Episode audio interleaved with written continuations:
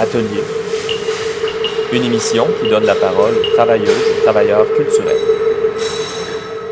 Bonjour à toutes et à tous, Benjamin Giala au micro pour cette septième édition d'Atelier, l'émission sur la recherche en art à CIBL, Jojage, un territoire Gayengeaga non cédé, aussi appelé Montréal. Aujourd'hui, pour nos chroniques Avis critique, on parle de danse dans l'espace public avec Laurent Van Branteghem et nous aurons la deuxième partie de la chronique d'Adam Bergeron sur la publication accompagnant l'exposition d'un discours qui ne serait pas du semblant. Tandis que pour nos chroniques cartographiques, Michel Lacombe nous parle de la censure d'une série de peintures par Christian Messier et Félix Chartré-Lefebvre et Benoît Jodoin nous présentent une œuvre qui réfléchit aux manières dont les sciences économiques présentent le monde social sous la forme de graphiques. Notre segment création aujourd'hui sera assuré par quelqu'un préférant garder l'anonymat, hein, suspense. Et nous recevons en studio euh, pour une entrevue de la semaine l'artiste sonore Chantal Dumas et une productrice et fondatrice de Faune Radio, Floriane Pochon. Elles, sont toutes deux elles ont toutes deux également choisi les pièces qui seront diffusées lors de notre heure de radio. Nous commençons d'ailleurs avec des petits extraits de leur travail. Nous entendrons d'abord une courte présentation de Faune Radio et par la suite un teaser que Faune a produit à propos euh, d'un documentaire audio sur le travail de Chantal. Au début, il y a l'oreille. Et puis ce qu'on en fait. En radio. Au boulot. Dans le métro. Dehors. Dedans. Chaque jour. Chaque nuit. Alors, qu'est-ce qui se passe entre vos deux oreilles? Qu'est-ce qu'il reste? Qu'est-ce qui s'échappe? Qu'est-ce qui s'ouvre? Et qu'est-ce qu'il y a de spécial dans celle des magiciens du son d'aujourd'hui? Qu'est-ce qu'elle a mon oreille? Vous êtes Autorino? Headphone. Libre écoute. Et question perchée. 20 minutes tous les mois pour partager des terrains d'entente. Vous pouvez répéter la question? Phoneradio.com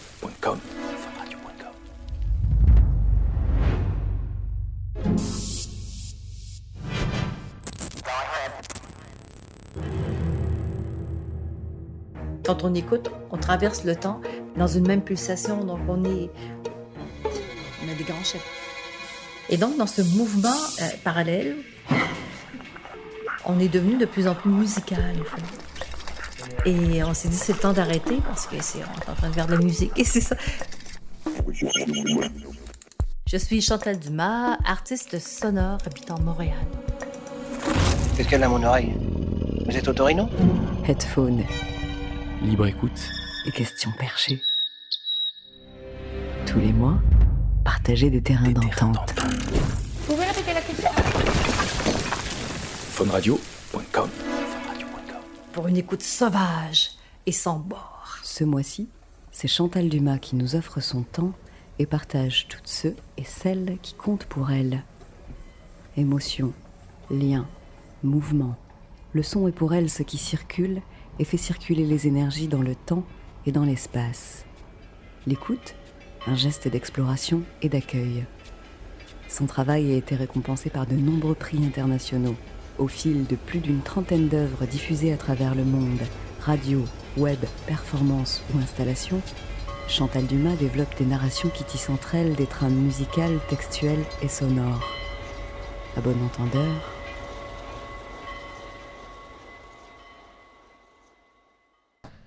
Vous êtes toujours à l'écoute d'Atelier sur CIBL 1015 Montréal. Je m'appelle Benjamin J. Allard et je reçois aujourd'hui avec euh, Sylvain Aubé, notre chroniqueur en art sonore maison, l'artiste également en art sonore Chantal Dumas qui travaille aussi bien en installation et avec d'autres disciplines artistiques comme la poésie ou la danse. Sa pratique comprend aussi des projets participatifs, des projets à la radio. Elle est accompagnée de Floriane Pochon, une fondatrice de Fond Radio, justement, et elle travaille avec le studio d'art sonore Tarabuste. Donc, c'est deux artistes avec de grandes palettes euh, artistiques. Bonjour. Bonjour. Hello. Merci, d'être là. Oui, merci beaucoup d'être euh, à Atelier. Alors, on commence avec une première question euh, pour Floriane. Floriane, est-ce que tu peux nous présenter un peu l'organisme euh, Faune Radio et éventuellement les liens qui, qui unissent Faune et euh, Chantal Dumas? Alors, Faune Radio, c'est un organisme au sens euh, vivant du terme, c'est-à-dire que c'est une petite bestiole qui, euh, est née en 2013 et qui émet des sons étranges sur le web 24 heures sur 24, 7 jours sur 7. Donc, c'est une web radio plus, plus, plus concrètement. Euh, et qui a pour particularité en fait de s'intéresser vraiment à tout ce qui est tout ce qui est justement tout ce qui est de l'ordre du vivant, du naturel, du sauvage, donc avec énormément de paysages sonores, de sons de la nature, d'animaux, euh, mais dans une, dans une approche très très large, c'est-à-dire qu'on va aussi bien aller chercher des vieux vinyles qui parlent de, du hérisson euh, que des sons euh, de la nature pure et brute, que des choses beaucoup Mhm. plus manipulées. Et euh, tout ça sous, un peu sous, réuni sous le, sous le fil rouge, on va dire, de, de ce qu'on appelle une écoute sauvage, ce que nous on aime appeler écoute sauvage, c'est-à-dire une écoute beaucoup plus libre et qui est un peu affranchie de toutes les, les- les formes d'écoute euh, classiques qu'on a l'habitude, euh, très euh, genrées, on va dire, avec euh, des documentaires, de la fiction. Nous on aime bien mélanger les, les Mhm. formes comme ça. Oui, ça permet de- d'explorer plein de choses, ce concept-là. C'est un beau prétexte, un beau point de départ. C'est ça, c'est une, une manière d'agrandir les, les espaces d'écoute, mais aussi les espaces intérieurs. Et c'est une des raisons pour lesquelles on aime autant le, le- le travail de Chantal, qui est en, en permanence en train de- d'ouvrir des espaces entre, les deux, o- entre vos deux oreilles, et notamment des espaces de liberté. On est chanceux en ce moment, il y a vraiment une explosion de la popularité du podcast. On entend vraiment parler de beaucoup de, nouveaux projets, même d'une complètement d'une nouvelle génération. Mais il y, a, quand même eu tout un historique au niveau de la création radiophonique. Donc peut-être nous parler un peu comment ça euh, comment ça s'articule. Donc est-ce que donc euh, ce qui se passe en ce moment, euh, donc je sais pas rend hommage suffisamment à ce qu'il y avait auparavant. Donc peut-être nous parler qu'est-ce qu'il y avait au, au niveau de l'art radiophonique qui précédait peut-être ce qui se passe en ce moment, puis qui est excitant. Ici au Québec ou plus largement? Enfin, je pense qu'au point de départ, euh, la naissance, la, naissance de la radio, comme en Allemagne, on, parle beaucoup de l'Allemagne, c'était de découvrir un nouveau médium où, où le son, sous toutes ses formes, devenait le nouveau mode de communication, en fait. Et c'est assez intéressant de, lire les, les articles de, Kurt Weill ou lesquelles publications qu'il a fait, parce qu'il dit vraiment, ça, on est à la radio maintenant, on a des micros, il y a une autre façon de faire, puis il faut, faut découvrir, c'est le temps d'inventer, en fait. Et je pense que les, pistes qu'on poursuit encore aujourd'hui, bien sûr, dans un monde contemporain, on est rendu 90 ans plus tard, euh, on continue, et Floriane défend aussi cette chose-là, à, privilégier le son, et le son comprenant la parole, comprenant des éléments musicaux, comprenant les ambiances, comprenant plein de choses. Et, enfin, c'est l'approche que j'en ai, mais dont plusieurs personnes ont, de tisser avec ça, en fait. Et bon, à travers le temps, ben, après ça, ça dépend des disciplines. Certains artistes s'intéressent plus aux dispositifs. Qu'est-ce que c'est de la communication? Quels sont les dispositifs? Et d'autres vont s'intéresser plutôt à des aspects narratifs, qui est là où moi je me situe. La narration par le son, par le sonore. Donc, il y a vraiment des approches très variées, en fait. Puis il y avait beaucoup, ça a quand même changé les structures qui soutiennent la création. Donc il y avait la radio d'État, il y avait la radio communautaire qui soutenait euh, l'art radiophonique à l'époque. Mais donc aujourd'hui, ça, ça a beaucoup changé. Donc euh, il n'y a plus nécessairement autant de diffusion à la radio d'État. Donc qu'est-ce qu'on peut faire maintenant pour diffuser cette, euh, cette nouvelle création? hein? Peut-être une question pour Floriane, justement, qui fait une radio web. Alors voilà, sur le web déjà, c'est c'est effectivement c'est un bel espace, euh, c'est un bel espace d'exploration où effectivement on peut euh, tester, inventer, explorer euh, toutes euh, euh, toutes sortes de langages différents. Parce que moi j'aime bien cette notion de, de langage, d'écriture, euh, d'écriture sonore, parce qu'on est en train de composer en, en- en permanence. Et il me semble que oui, là il y a un très, un- évidemment un très bel espace. Euh, de, diffusion. Après, il y a tellement de choses qui sont en train d'arriver à cet endroit-là euh, que c'est pas forcément facile de s'y retrouver, que euh, il faut euh, euh, souvent écouter beaucoup de choses très différentes et il y a y a beaucoup moins de prescripteurs, on va dire. Donc il y a quand même des, on va dire des, pôles, des, parties émergées d'iceberg qu'on retrouve assez facilement. Puis après, il faut aller creuser un petit peu. Moi, j'aime aussi à, à- à croire que euh, l'intérêt de la création radiophonique au- aujourd'hui et la, la manière de, de se faire entendre, ça va pas être uniquement sur les ondes ou sur le web, mais aussi dans des espaces euh, communs, en fait, c'est-à-dire dans des vrais espaces physiques où on peut aller rencontrer les gens. Euh, c'est un prétexte incroyable. Écouter quelque chose ensemble, c'est une expérience qui est au moins aussi forte que, que d'aller au cinéma. Et puis, puis voilà, c'est dans souvent un concert, en fait. Voilà, qu'aller un concert. chose aussi, bien sûr. J'ai, vraiment ce sentiment-là, et puis de, on a beaucoup de retours aussi dans ce sens-là, où les gens euh, organisent des, euh, des petits événements entre eux. euh, Mhm. On sent que les gros festivals, y compris, euh, y compris de cinéma, de documentaire, commencent à s- à- aussi à s'intéresser à la question du, à la question du son pur et de qu'est-ce qu'on peut fabriquer comme, comme image mentale à partir du son. Alors, je pense que la, la- la migration qui est en train de se faire maintenant, c'est qu'on parle aujourd'hui de création radiophonique, mais moi, je parlerais de création sonore comme telle. Mhm. La création sonore s'adresse à tout le domaine du sonore, donc la- l'aspect narration, de raconter tout ça, donc le storytelling, qui est le terme qui est assez à la mode. C'est une des formes qui est privilégiée aujourd'hui, mais c'est la même chose si on va dans un concert. Certaines musiques sont plus abstraites, d'autres plus narratives. sont- Il y, a, il y a toutes sortes de formes, comme tu le décris. Et il y a aussi des gens qui, euh, qui se sont intéressés beaucoup avec les dispositifs, donc d'avoir des micro-radios. Tu es dans un building, tu diffuses, chacun a son petit récepteur, ils peuvent communiquer et tu Mhm. diffuses. Tu as une radio 1 watt et tu diffuses à l'intérieur de ton building, par exemple. Pendant qu'on parle de, de forme, peut-être que c'est un bon moment justement pour adresser euh, peut-être une trajectoire, hein, euh, la trajectoire dans vos propres pratiques. Donc, euh, on- outre la, la création radiophonique, ça a commencé par quoi, vous, cet intérêt-là pour le son? Et euh, comment, euh, quel, quel genre de forme avez-vous euh, exploré peut-être Chantal? ouais. Moi, je, ben, je suis musicienne au point de départ Mhm. et je suis musicienne qui n'est pas trop dans la pratique d'un instrument. Sauf que là, j'entends. Et je pense que j'ai. Mon apprentissage, je l'ai fait à Radio Centre-Ville, où j'étais responsable de la, de la, de la promotion. Et surtout, j'avais toujours le. Je courais régulièrement dans le studio et, et bon, je faisais aussi une émission. Donc, l'idée, je pense que c'est venu de là, en fait. À un moment donné, j'ai eu quelque chose à dire qui s'inscrivait autrement que de faire des entrevues, de présenter des musiques. J'entendais une espèce de mélodie intérieure que j'avais envie de rendre, de faire entendre et de découvrir moi-même. En fait, ça partait d'une découverte de moi-même, de, de ce que j'entendais, de pouvoir comment cette chose-là pouvait se prendre forme au niveau d'une écriture sonore. Voilà. Floriane, un parcours euh, similaire?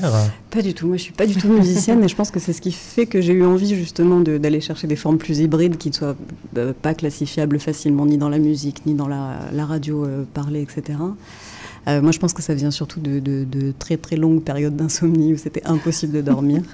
Et, euh, et à ce moment-là, j'ai commencé à vraiment développer un- une relation particulière à la radio qui a beaucoup construit la manière dont je fabrique de la radio aujourd'hui, c'est-à-dire une relation en fait simplement quoi. On est, on est en relation permanente, on crée, le- on crée du lien.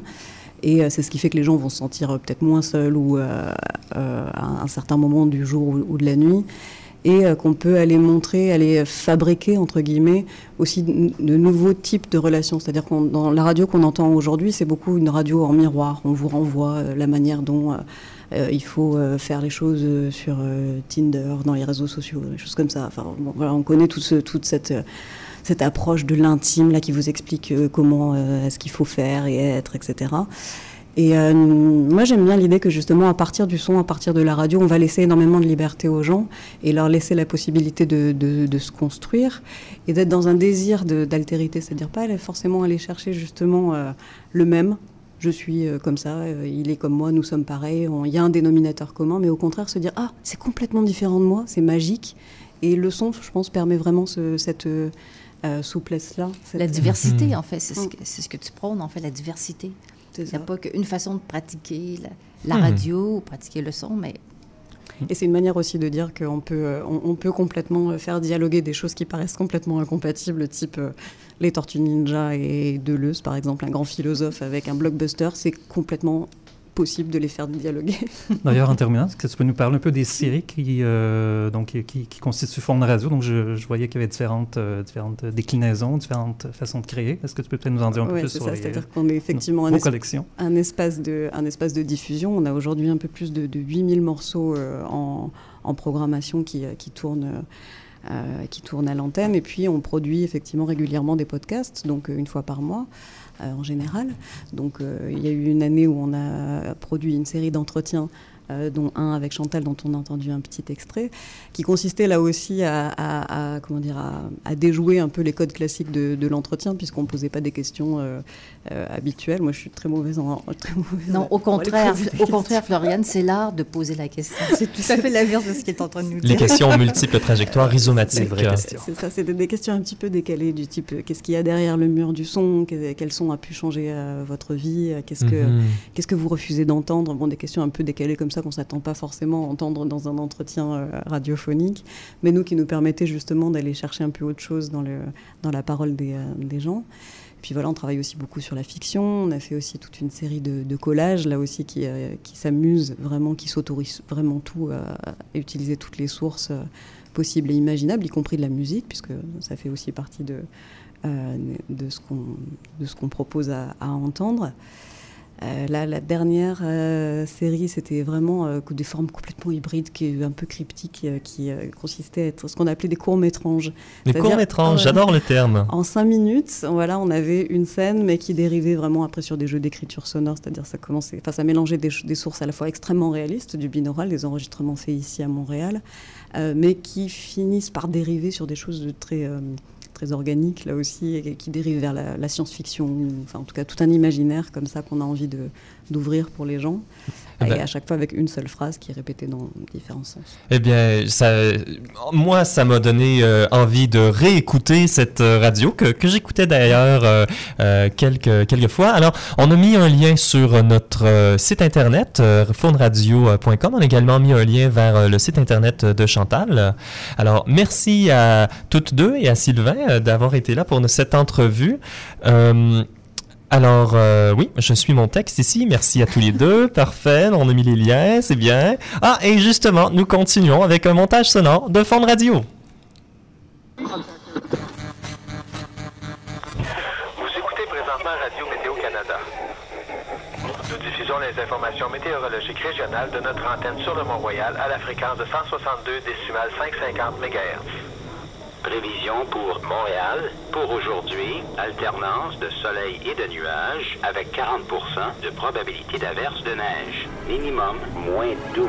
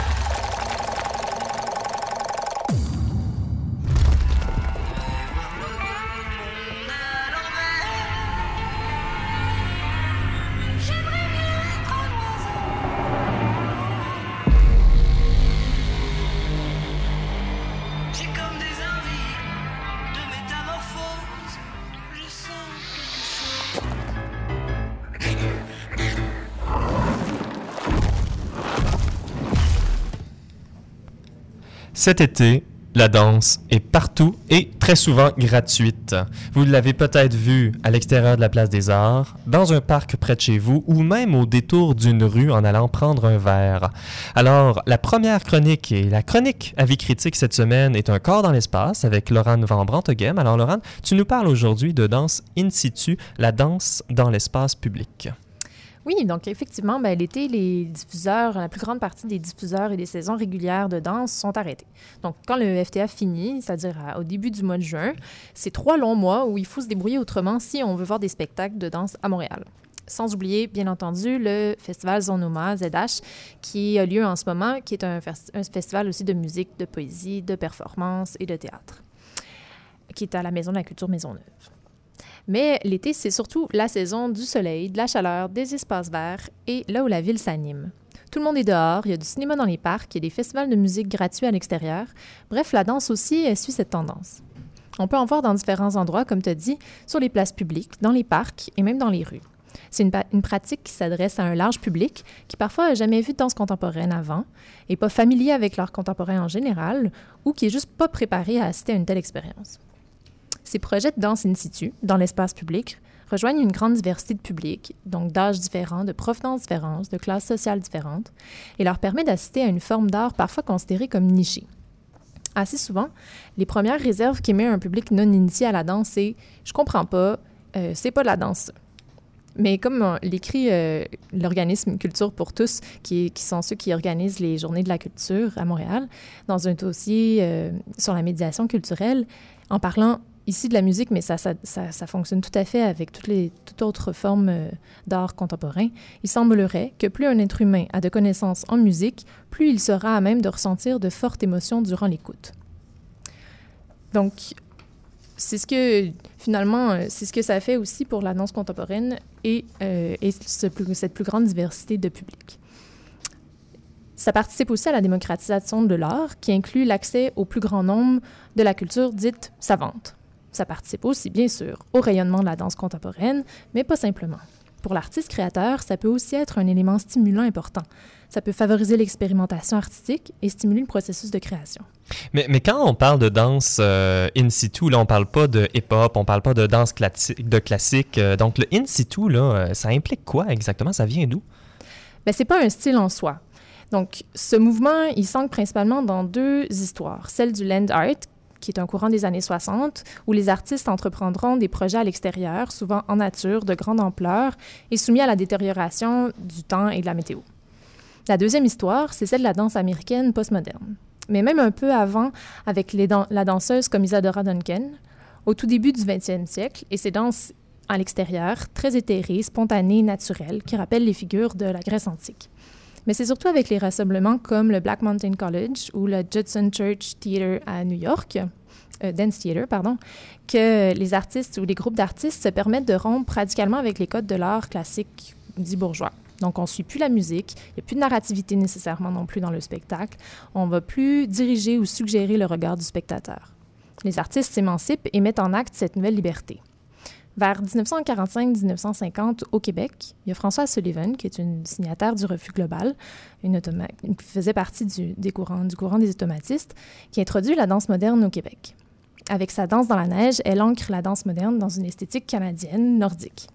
Ces formes de danse en extérieur vont remettre bien sûr en question la frontalité d'une scène, la virtuosité du corps dansant, la sacralisation de l'art et de l'espace de création. Les artistes vont pouvoir chercher à poétiser l'espace public, à créer des nouvelles formes de socialisation, à éveiller un engagement citoyen. Et on la retrouve ici dans quelle forme euh, habituellement? Mais à Montréal, la danse in situ, elle se trouve principalement dans le cadre de certains festivals, comme le Festival de rue de la Chine, par exemple, les tournées du CAM en tournée, euh, les programmations des maisons de la culture hors les, murs, hors les murs, des événements comme le fameux 375e de Montréal ou le projet Jouer dehors. Des, compagnies comme celle des Sœurs Human Playground, Ballet de Ruelle, Louise Bédard ou encore euh, le chorégraphe Sébastien Provencher ou Lucie May, ils présentent leur, leur travail cet été. Ces œuvres, parfois entre l'installation et l'expérience interactive, parfois plus formelles, s'ancrent s'ancrent toutes dans l'espace urbain. Elles sont ludiques, drôles, étranges, conceptuelles. Certaines œuvres parlent de notre environnement, de la nature, du voyage ou du quotidien des passants. Les artistes s'infiltrent dans l'espace public, mais aussi dans notre quotidien, dans notre espace intime, sensible, personnel, pour nous éveiller ou nous émerveiller. On nous suggère une pause, une nouvelle perspective dans notre journée estivale. Évidemment, plusieurs critères sont laissés à l'aléatoire, la météo bien sûr, le bruit et même les odeurs. La réaction du public aussi est imprévue. Bien qu'il euh, puisse être volatile, il oblige le danseur ou la danseuse d'être vraiment ancré dans le moment présent, à être alerte, à- son entourage. Donc bref, soyez alerte et partez à la rencontre de ces nouvelles expériences artistiques au détour d'un carrefour. Je vais mettre euh, plusieurs liens sur le site, euh, sur notre site internet. Et sinon, vous pouvez toujours consulter l'agenda culturel du RQD pour y trouver euh, des artistes au coin de chez vous. Merci beaucoup, euh, Laurent Van Branteghem, pour cette merveilleuse chronique. Alors, on enchaîne tout de suite avec euh, de la musique. J'ai euh, j'ai menti au début de l'émission. On n'aura malheureusement pas la chronique d'Adam Bergeron euh, aujourd'hui. Nous l'aurons dans des semaines à venir. Alors, euh, pour me faire pardonner, on- je vous propose Radio Road Movies, justement de Chantal Dumas, hein, qu'elle a une pièce qu'elle a réalisée avec euh, Christian Callon dans le cadre d'un road trip à travers le Canada en 1999. Donc, ça fait euh, un certain temps, mais la pièce est toujours aussi contemporaine. Alors, nous entendrons les pièces Austin, Manitoba et une partie de Vent dans les prairies.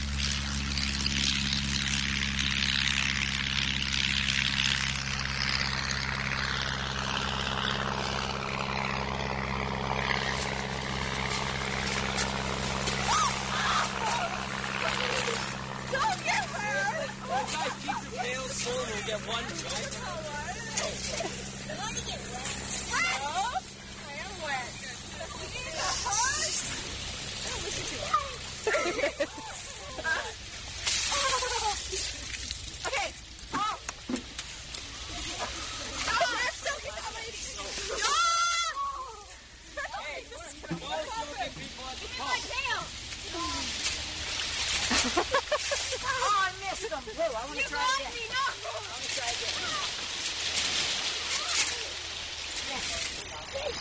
Oh,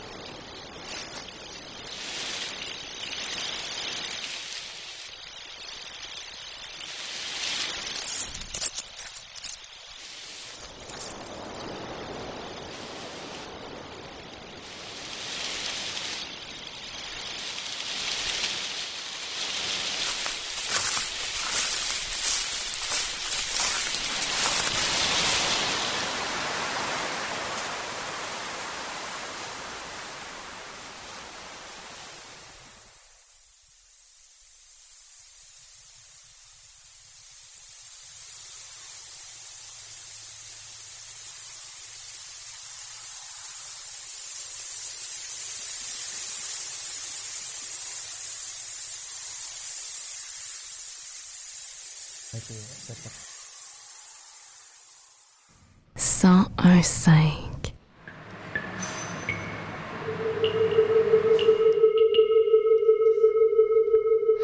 À chaque semaine, on vous présente des chroniques sur la cartographie des pratiques artistiques et actuelles de manière métaphorique et réelle. Vous écoutez Atelier à CIBL. Mon nom est Benjamin J. Allard. Alors, pour la première chronique euh, cartographique, nous avons Félix Chartré-Lefebvre et Benoît. Bonjour. Bonjour. Bonjour. Bonjour. Alors, euh, la chronique se nomme Alors là, je suis perplexe et aujourd'hui, euh, vous nous parlez euh, d'une œuvre qu'on peut voir au Musée d'art contemporain. L'œuvre est intitulée Les prophètes des artistes Marie-Lou Lemens et Richard Ebgui. Qui, c'est une œuvre qui avait été présentée à la Triennale d'art contemporain au même musée en 2014. Alors Félix, Benoît, euh, est-ce que vous pouvez nous décrire le projet et pourquoi il fait l'objet d'un- d'une nouvelle exposition? Oui, Benjamin, en fait, tu fais bien de mentionner que c'est pas la première fois que le projet a été présenté à Montréal. Pour faire court, l'œuvre, c'est une série de petites sculptures puis des collages qui représentent des graphiques tirés d'articles universitaires en économie puis en sciences de la, de gestion. pardon. C'est fabriqué avec des découpes d'acétate colorées, des tiges de bambou, des fils, des filets de plastique, entre autres. Chacune des sculptures est posée sur des grandes tables blanches épurées. Devant chacune d'entre elles, il y a un petit morceau de papier sur lequel on peut lire le titre original du graphique. C'est la seule information d'ailleurs qui nous permet de comprendre que les sculptures euh, traitent d'économie parce qu'il n'y a plus de mesures, ni d'axes, ni de variables identifiées sur les sculptures elles-mêmes. En fait, il reste seulement les graphiques en tant que tels. Puis dans le musée euh, d'art contemporain de Montréal, l'ensemble de l'œuvre est installé au centre de la salle d'exposition avec d'autres œuvres de la collection permanente qui sont accrochées autour. Oui, euh, il faut dire aussi que les sujets des graphiques sont très variés. Il y a par exemple question du travail, la production, la rentabilité, la demande et l'offre en biens ou en services, etc. D'ailleurs, c'était complètement cohérent avec le thème de la triennale qui s'intitulait alors euh, Le travail qui nous attend. Il y a une œuvre similaire aussi qui a été présentée à la galerie Leonard and Bina Ellen en 2016, où euh, une œuvre similaire, c'est parce que c'est le même genre de petite sculpture, mais cette fois-là, le titre était Each number equals one inhalation and one exhalation. Euh, ça, dans l'exposition, toutes les œuvres étaient présentées les œuvres qui étaient présentées portaient euh, sur les sciences économiques, la manière qu'ils conçoivent l'humain comme une machine productive rentable ou profitable. Puis, faute de pouvoir lire les chiffres, les valeurs sur les sculptures, le projet rendait les diagrammes abstraits de la même façon que les courants que certains courants économistes en fait euh, abstraient l'expérience humaine derrière l'économie justement. Ouais, la différence avec l'exposition en cours au Musée d'art contemporain, c'est qu'ils ont moins insisté sur la charge critique du projet. En fait, en plaçant les sculptures avec d'autres œuvres de la collection euh, du musée, comme l'opart de Joseph Albers ou les, euh, le travail sur la ligne, la ligne de Sol Lewitt, ils ont plus mis en évidence leurs caractéristiques plastiques, leurs caractéristiques formelles. Ce sur quoi insiste l'exposition, c'est finalement la correspondance entre, d'un côté, euh, le vocabulaire visuel qui est utilisé par les scientifiques pour illustrer leurs données, et d'autre part, euh, sur le travail d'abstraction qui est fait de leur côté par les artistes, particulièrement au milieu du 20e siècle. Oui, puis est-ce que, est-ce que j'entends, euh, on dirait que l'œuvre garde sa charge critique envers euh, les représentations euh, économiques. hein, Comment, comment est-ce que vous diriez que l'œuvre ré- réfléchit à cet enjeu-là au, lieu de juste la présenter? Oui, ben justement, les artistes décrivent leur œuvre comme un portrait de la pensée économique contemporaine. La commissaire de l'exposition aussi, Marie-Ève Beaupré, ajoute que ça prend un ton humoristique ou ironique. C'est vrai qu'on sent très très bien avec le titre du projet, Les prophètes. Ça pointe la tendance des sciences économiques à vouloir prédire l'avenir, à prétendre avoir une compréhension et un contrôle sur ce qui se passe dans l'économie. Ce pouvoir, en fait, on le sait, ils l'ont qu'à moitié. Euh, on l'a appris euh, durant la crise économique de 2008, par exemple. Euh, la question qu'on s'est posée, en fait, le- l'angle qu'on a pris, euh, c'est de se demander, pardon, comment les artistes ont transposé la pensée économique dans un langage artistique. En gros, on croit qu'ils ont fait deux choses. Premièrement, ils ont donné une forme au diagramme en les faisant passer de graphique à sculpture. Et deuxièmement, ils ont retiré une bonne partie des informations euh, des graphiques, les informations qu'ils contenaient initialement. Oui, c'est ça. En fait, en transformant les graphiques en sculptures, Lemons et Ibgi euh, nous rappellent que les sciences choisissent des formes, elles aussi, pour représenter le monde. Hein, les sciences font des images, euh, comme les arts, et puis elles choisissent certains mots plus que d'autres. Elles pensent à certaines choses plutôt qu'à d'autres, puis d'une certaine manière en plus. C'est ça d'ailleurs qui est drôle, en fait, dans le travail de Lemons et Ibgi, puis qui est, qui est astucieux aussi dans le travail des artistes, c'est de faire voir que les sciences, euh, ils passent aussi par une sorte de bricolage. Au fond, les sciences, comme les arts, euh, font avec les données, les matériaux qu'ils ont, des lignes, des couleurs, des mots, mais les sculptures dans l'exposition rendent ça évident avec les tiges, la colle, tout ça. Ça montre que c'est du craft, que c'est des manières de faire depuis le début, en sciences comme en art. D'ailleurs, ça fait penser à ce que disent les, scientifiques et philosophes Isabelle Stenger et Donna Haraway. Elles disent que les sciences sont faussement innocentes, au sens où rien n'est jamais incontestable ou neutre, en particulier quand on prétend connaître quelque chose ou qu'on veut savoir, et surtout quand on produit du savoir, qu'on veut faire sentir quelque chose euh, en art comme en science. Ouais, par contre, en transformant les graphiques en sculptures muettes, on a aussi l'impression de perdre quelque chose. Il nous manque justement des données ou une sorte de contenu tangible pour nous aider à réfléchir sur les phénomènes derrière les graphiques économiques. Oui, les, sc- les sculptures, bien sûr, font sentir que les sciences économiques sont arbitraires, mais euh, en même temps, elles rendent euh, abstrait le monde social. En ce sens-là, l'œuvre n'est pas vraiment plus sensible que, aux réalités sociales que les sciences économiques qu'elle critique. En discutant, en fait, on se rendait compte qu'on n'était peut-être pas prêt en tant que spectateur, Félix et moi, à laisser tomber la réalité sociale derrière l'économie, qu'on avait quand même envie que l'œuvre nous aide à en apprendre plus, euh, à représenter les choses autrement, à proposer quelque chose, par exemple, sur le taux de chômage, sur le nombre de suicides, le niveau de stress euh, psychologique des, euh, des travailleurs. En fin de compte, ce qui est intéressant, c'est que l'œuvre nous confronte à nos attentes devant ce type de projet, sans se demander, euh, comme les artistes l'ironaient, sans, sans se demander ou demander aux artistes, comme l'ironisent euh, euh, Lemons sur- avec le titre de l'œuvre, aux artistes d'être des prophètes. Donc, on avoue qu'on reste quand même euh, avec des attentes où on, on est quand même assez exigeant. On aurait eu aussi envie qu'il propose une euh, alternative à la réalité qu'il critique. Et une solution aussi, on aimerait ça, avoir des solutions faciles. exactement ça. En tant que spectateur, on a ce désir toujours. Mais merci euh, beaucoup de nous avoir éclairé sur euh, cette œuvre, euh, Félix et Benoît. Merci, on, aura, la- Benjamin. on aura la chance d'aborder d'autres sujets, euh, d'autres enjeux sociaux et sujets d'actualité. euh, par le biais de l'art contemporain avec une prochaine chronique. Mais on se tourne maintenant avec euh, Michel Lacombe et sa chronique Tout sauf ça, qui nous présente euh, des cas de censure en art contemporain. Et pour cette troisième chronique, Michel, tu traites de, la série d'œuvres La forêt qui vit, qui, La forêt qui s'en vient 2, une série de peintures par Christian Messier retirée d'une exposition à l'avant-scène de la salle André Mathieu. Oui, c'est ça. Euh, en fait, la compagnie Commotion, agitateur de culture, gère la programmation de la salle de spectacle André Mathieu à Laval. En 2016, euh, la salle a été rénovée et lors de sa réouverture, Commotion a instauré Avant-scène, qui est en fait une salle euh, de diffusion bonifiée d'un bar dans le hall d'entrée. L'année inaugurale, la programmation d'exposition a été développée en partenariat avec Vertical Centre d'artistes, un OBNL qui contribue largement au développement de l'art actuel à Laval. En consultation avec un comité de pairs et la direction de commotion, c'est important de dire, Vertical a choisi trois artistes à qui offrir une exposition solo. La première de la série, œuvre choisie de Marie-Ève Martel, a eu lieu en deux- octobre 2016 et ensuite, en février 2017, c'était le tour à Christian Messier. Christian Messier, ça c'est un artiste québécois qui est reconnu pour euh, son travail de performance. Qu'est-ce qu'il a décidé de présenter dans le contexte de, ce- de cette exposition? Mais depuis plus de 20 ans, Christian développe une pratique en art visuel que, oui, comprend de la performance, mais aussi la peinture.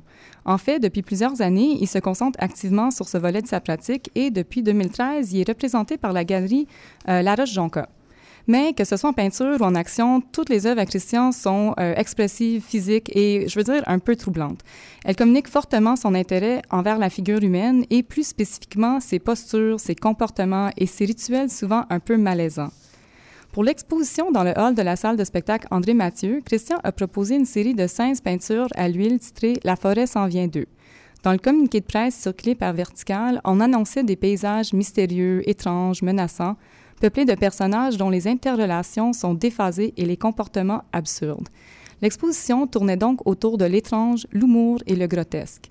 C'est des thématiques cohérentes avec la notion du spectacle, mais la forêt a été annulée. Qu'est-ce qui s'est passé? Bien, Christian m'expliquait quand on s'est rencontrés que quelques jours après le montage de son exposition, la salle André Mathieu présentait un spectacle du chanteur québécois Bruno Pelletier et suite à une de ses représentations, le barman de l'avant-scène a reçu six plaintes au sujet de l'exposition. Six? C'est quand même beaucoup. Euh, les détails des plaintes n'ont pas été notés, mais la situation a été communiquée à Julie Pléron, la directrice générale de la salle. Le lendemain, elle a retiré six des 15 tableaux exposés, mais sans l'approbation de l'artiste ni du co-diffuseur vertical. Pour les auditrices et les auditeurs qui souhaitent avoir un visuel, comme d'habitude, trois des six œuvres qui ont été retirées sont affichées sur le site web d'Atelier. Lors de notre discussion, euh, Christian m'a expliqué qu'il est conscient que ses œuvres peuvent ne pas plaire au public, mais qu'il était sincèrement surpris que le contenu de son exposition avait provoqué des plaintes. Il a donc pris le temps de discuter avec les parties prenantes. Au moment des plaintes, il faut dire que le texte d'exposition et la, lis- la liste des cartels n'avaient pas encore été installés. Christian et Vertical proposaient donc de remonter l'exposition avec ses outils pédagogiques ou d'autres, mais sans succès. Il y avait quand même une incompatibilité, incompatibilité euh, en ce qui concerne les deux cultures de diffusion. Chez le Centre d'art actuel, le public est encouragé à rentrer en contact avec du contenu parfois inattendu et des outils d'interprétation et de médiation sont offerts pour faciliter la lecture des œuvres. L'industrie du spectacle, une forme culturelle que le public consomme par choix et, on va être honnête, par capacité pour se divertir, c'est autre chose. Christian m'a confirmé que Julie Perron s'était montrée désolée lors des réunions, mais ne voulait pas remettre l'étoile retirée. Avec l'appui de Vertical, Christian a donc décidé d'annuler La forêt s'en vient d'eux. L'intégrité de son exposition était compromise par le retrait d'étoiles et ceci constituait un bris de contrat entre les trois parties. Christian décrit les jours qui ont suivi l'annulation de son expo comme la passe des médias. Le journaliste Jérôme Delgado est tombé sur le communiqué de l'annulation de l'expo diffusé par Vertical et un article a été publié sur la première page du Devoir. Euh, les deux textes, en fait, sont aussi disponibles sur, sur le site web d'Atelier. Euh, ensuite, Christian a été beaucoup sollicité pour parler de censure de son exposition et il m'a avoué qu'il y avait quand même de la pression pour sensationnaliser la chose. Cependant, de son point de vue, Commotion avait simplement un manque d'expérience en art actuel et concrètement un manque de mécanismes en place pour gérer la situation, que ce soit avec le public, avec le partenaire en programmation verticale ou avec l'artiste même. D'après lui, la situation est décevante, mais pas tragique. Malgré l'annulation du contrat, il a reçu la totalité du cachet d'artiste de Commotion, qui était le responsable financier du projet. De plus, peu de temps après, Vertical a pu lui offrir un nouveau contexte de diffusion pop-up pour La forêt s'en vient d'eux. Plutôt que de parler de victimisation, Christian souhaite avoir une conversation sur le fait qu'il y a un écart difficile à surmonter entre le public et les arts visuels. Le grand public a une méconnaissance de l'art actuel et la rigueur derrière les pratiques contemporaines. Son expérience de censure en fait preuve. Il constate que cette incompréhension provient d'un gros manque de visibilité, des arts visuels dans les médias québécois et demande une meilleure représentation. C'est peut-être le même constat qui a donné naissance à l'émission Atelier? Euh, Peut-être, oui. On ne parle pas suffisamment des arts euh, visuels. Et j'aime beaucoup euh, cette, pro- cette proposition, Michel, euh, d'un mécanisme pour gérer justement des, sujets controversés. hein, parce qu'en art, on n'est pas là pour faire plaisir à tout le monde.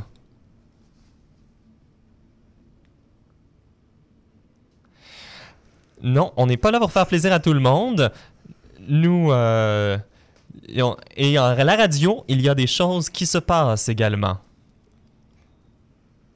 Alors, euh, nous cherchons, euh, des choses. Alors, je vais devoir dévoiler un peu euh, l'arrière-scène de ce qui est en train de se passer. Nous tentons de nous mettre en lien avec le segment création qui devrait arriver vraiment très des lieux ou des situations existantes ou ayant existé.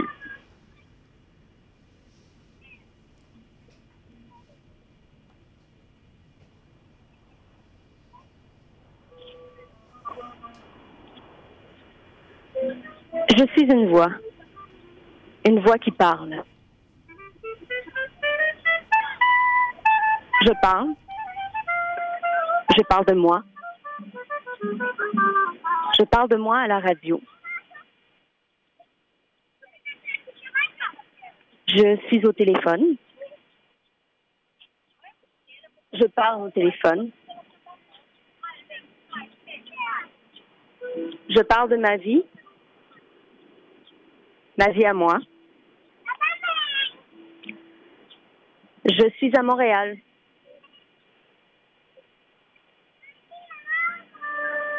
Je suis au Square Victoria. J'aime le Square Victoria. Je viens toujours au Square Victoria.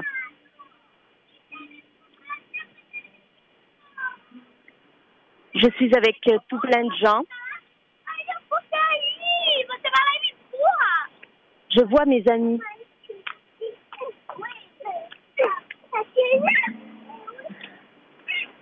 Bonjour les amis.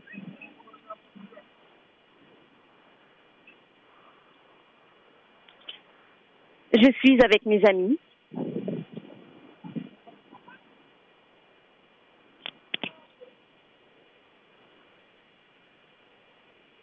Je veux me faire un ami.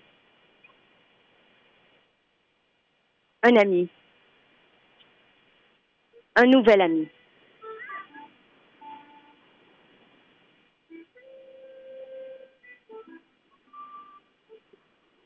Bonjour.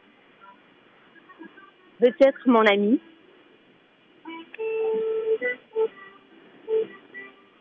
Je n'ai pas de réponse. Mon nouvel ami ne me répond pas.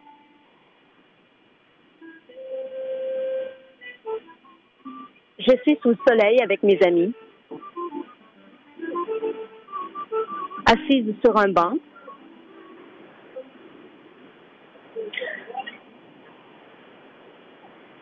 Il y a une fontaine.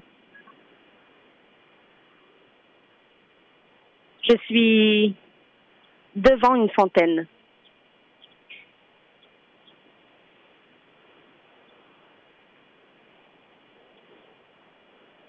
Je fais comme tout le monde.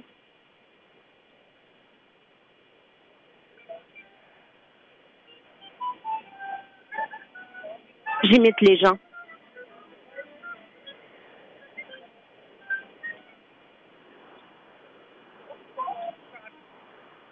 Je mets mes pieds dans la fontaine.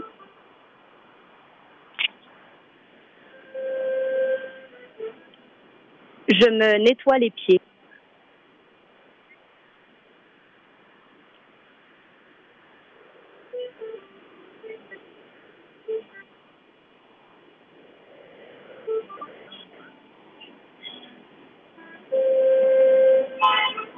J'ai envie d'aller aux toilettes.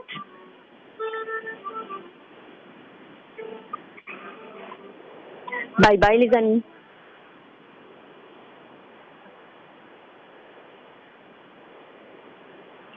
Je cherche. Je cherche les toilettes. Je marche. Je marche. Je continue à marcher. Je marche toujours. Je marche. Je marche dans le square Victoria. Je cherche toujours les toilettes.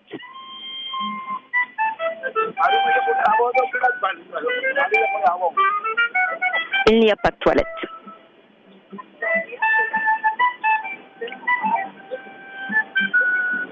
Je marche.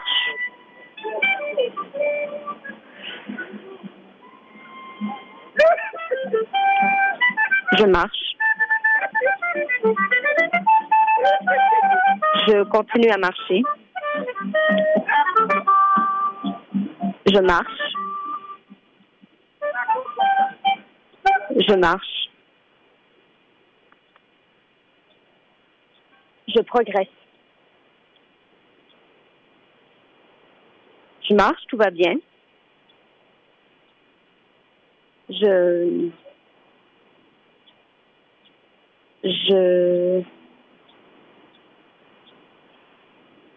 tombe.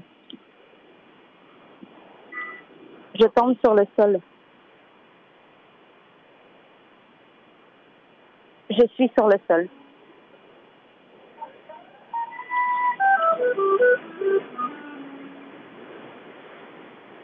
Mal.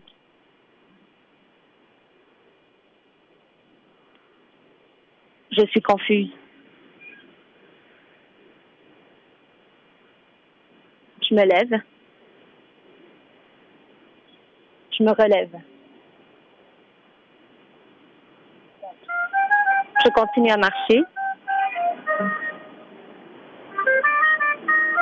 Je marche.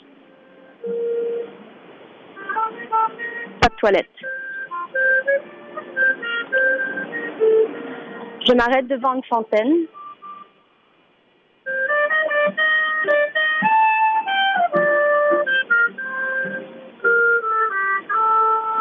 Je regarde l'eau couler. Je regarde l'eau couler pendant un bon moment. Je me penche.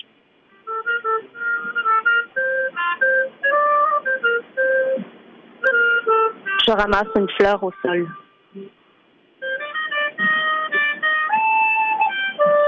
Je suis éprise de poésie.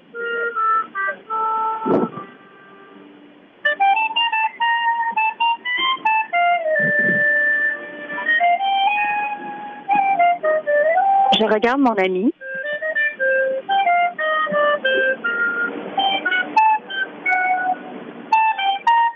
Mon ami.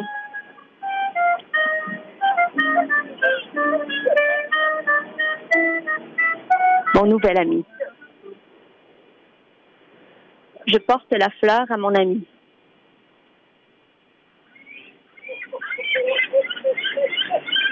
Je suis sous le soleil. Je suis sous le soleil et je donne une fleur à mon ami. Je souris. Je souris, je suis très joyeuse. Je souris. Je donne une fleur à mon amie la reine Victoria. Elle me regarde. La statue me regarde. Je regarde la statue. Je suis surveillée.